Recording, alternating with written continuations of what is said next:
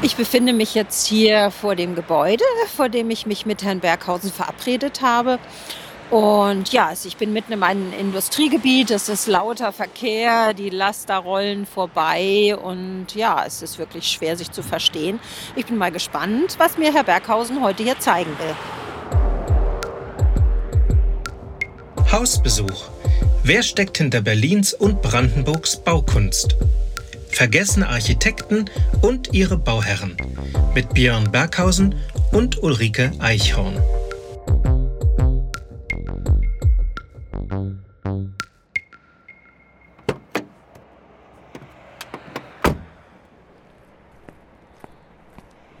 Heute Schokolade aus Tempelhof.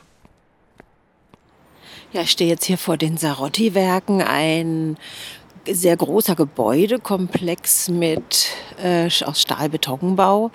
Äh, gruppiert sich um zwei Innenhöfe. Das heißt also, es sind im Prinzip drei äh, Flügel, die, die sich um diese zwei Innenhöfe umspannen.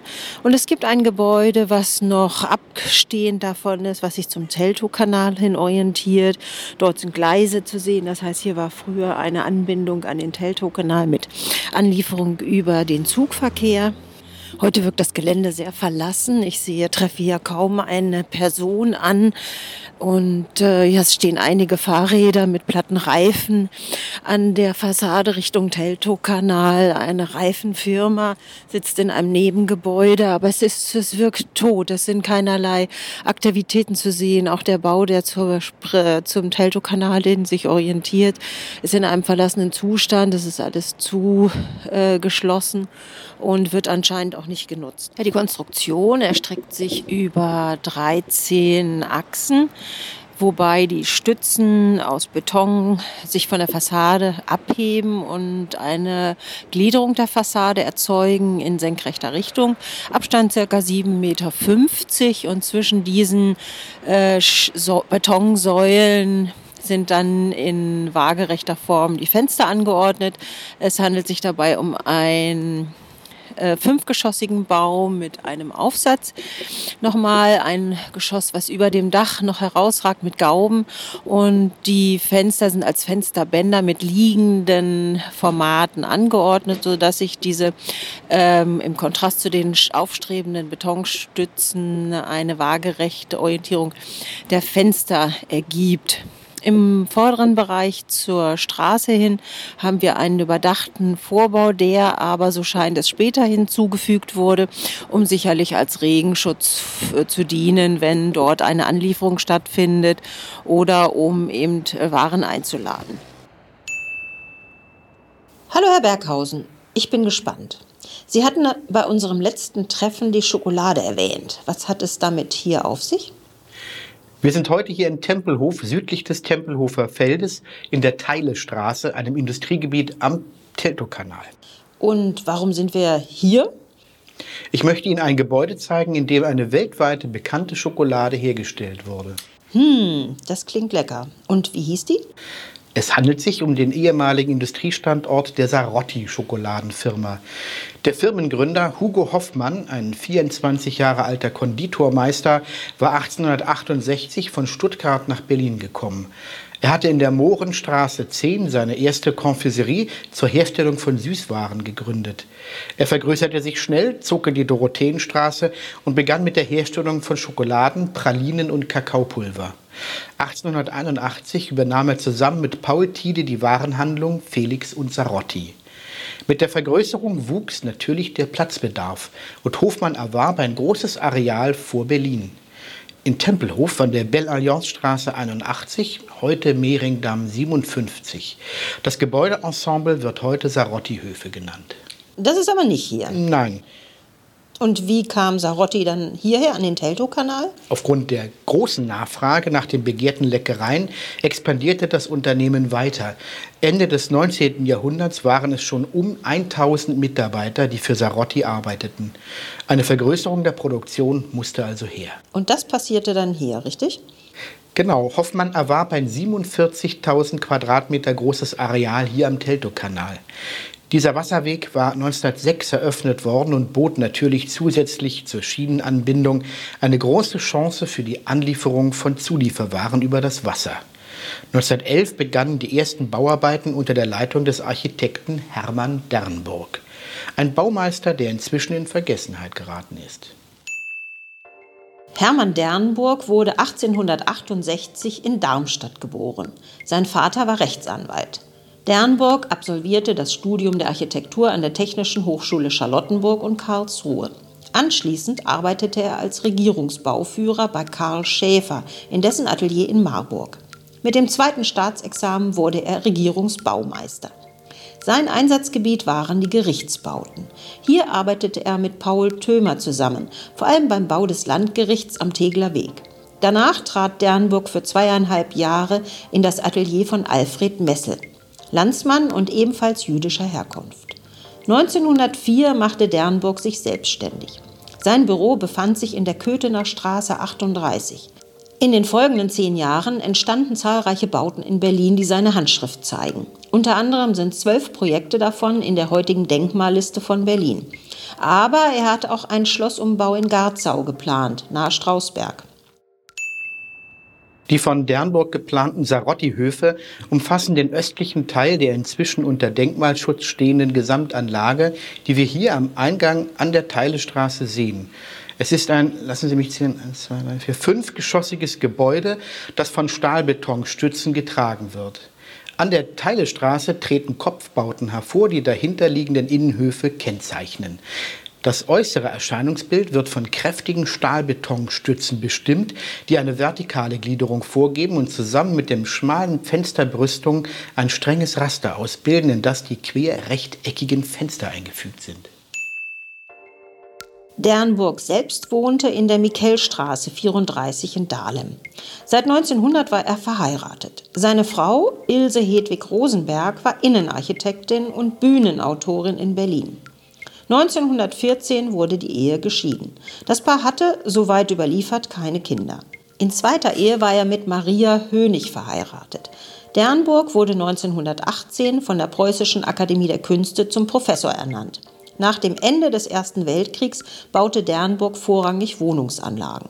Zu seinen Hauptwerken gehören der Berliner Sportpalast und das ehemalige Warenhaus Wertheim in Breslau. Dernburg starb 1935 in Zürich.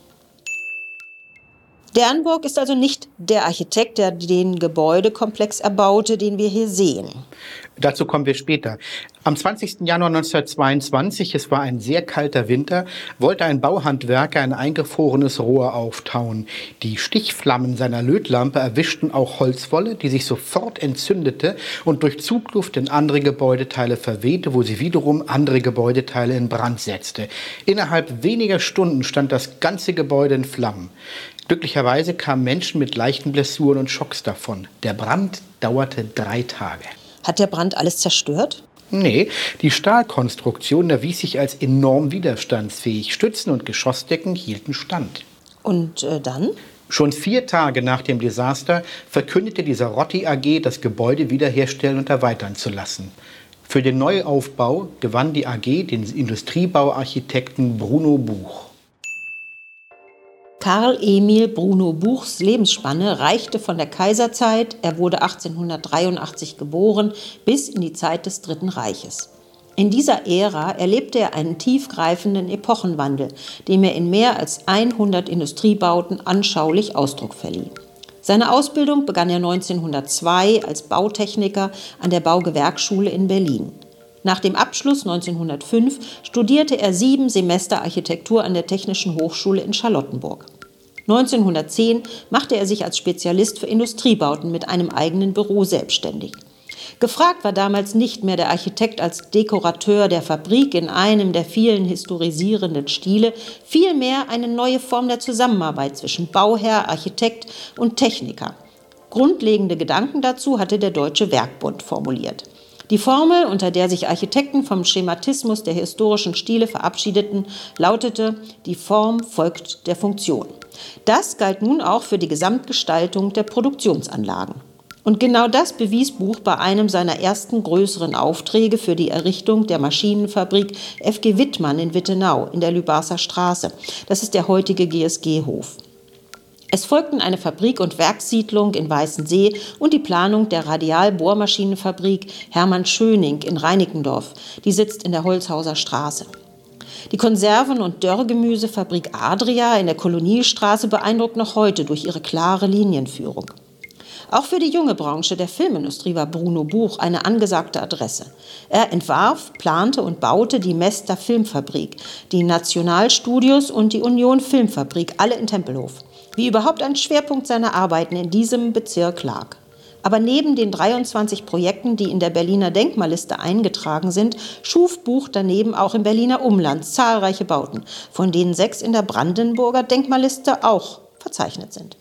Dazu gehören unter anderem ein Senderhaus in Königs Wusterhausen und eine Fabrikanlage in Teltow. Und eben in Berlin die Sarotti-Werke in der Teilestraße. Sie wurden von ihm in den Jahren 1921 bis 1923 wieder aufgebaut und durch ein Verwaltungsgebäude ergänzt. Bruno Buch starb 1938 in Berlin. Und wann starb der Gründer der Sarotti-Werke, Hugo Hoffmann? Hoffmann starb schon 1911. Er erlebte die Fertigstellung des ersten Baus nicht mehr. Auch Paul Tiede starb schon kurze Zeit später. Ab 1912 übernahm Hoffmanns Sohn Max im Alter von 34 Jahren die Leitung. Und wie ging es nach dem Brand weiter? Der Betrieb im Sarotti-Werk wurde 1923 wieder aufgenommen. 1928 feierte das Unternehmen 60-jähriges Jubiläum. Ein Jahr später, da war Max Hoffmann 51 Jahre, wurde die Sarotti AG vom Schweizer Unternehmen Nestlé mit über 50 Prozent übernommen. 1998 wurde Sarotti an den Kölner Süßwarenhersteller Stollwerk verkauft. 2003 kam die Produktion von Schokoladen hier dann völlig zum Erliegen. Und was ist heute in diesem Riesenkomplex? Heute wird hier unter anderem Marmelade hergestellt sowie Marzipan. Es gibt aber auch eine Autowerkstatt und Lassen Sie uns schauen, was es noch heute für Firmen gibt. Dann gehen wir doch mal auf das Grundstück und schauen, was da noch so zu finden ist, was da heute passiert.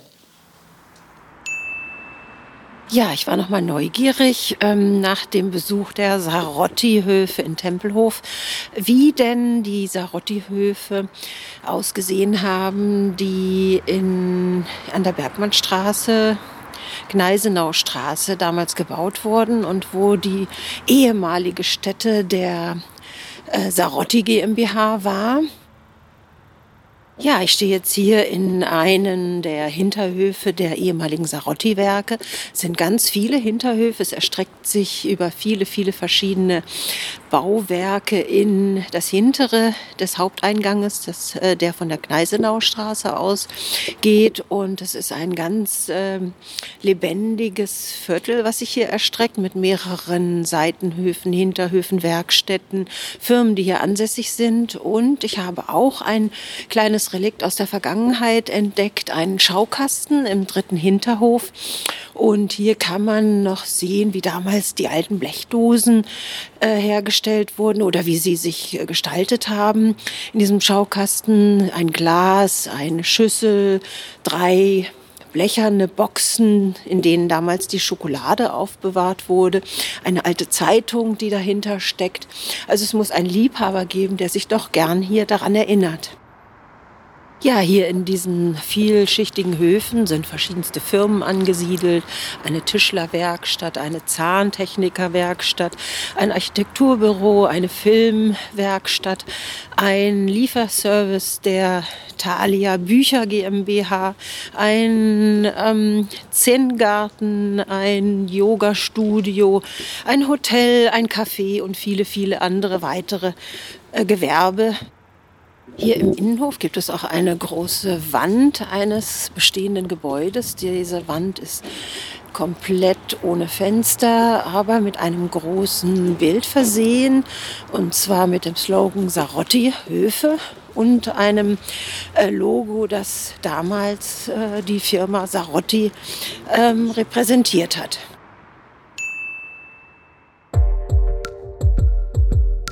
Hausbesuch Wer steckt hinter Berlins und Brandenburgs Baukunst?